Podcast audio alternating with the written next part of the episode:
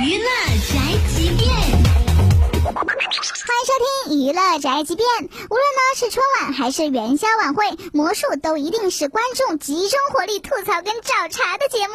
今年元宵晚会的魔术表演《心灵游戏》也不例外哦。首先呢，这魔术的托儿从周迅变成了尼格买提。这其次呢，因为这个魔术更像是读心术，所以呢也是引发了网友的一片质疑。哎，我说这主持人跟魔术师，这应该是早就串通好了吧？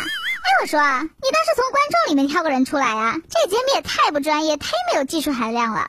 就有网友调侃说，这个节目啊，你以为魔术师是松明？No No No！变魔术的是尼格买提，这魔术师松明呢才是真正的托儿。哎，据说这还有网友看到节目穿帮的地方，哎，这即便主持人和魔术师没有串通好，骰子六面体本来就是同样的数字，骰子拉近镜头的正面和侧面都是四点。小编对此无观点。每次魔术之后，细心的网友都在猜，大家来找茬。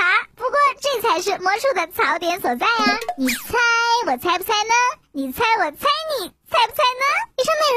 以上内容由大嘴播报，不代表本台立场哦。搜索 FM 一零七二，关注电台订阅号，好音乐、好资讯，微信在线收听吧。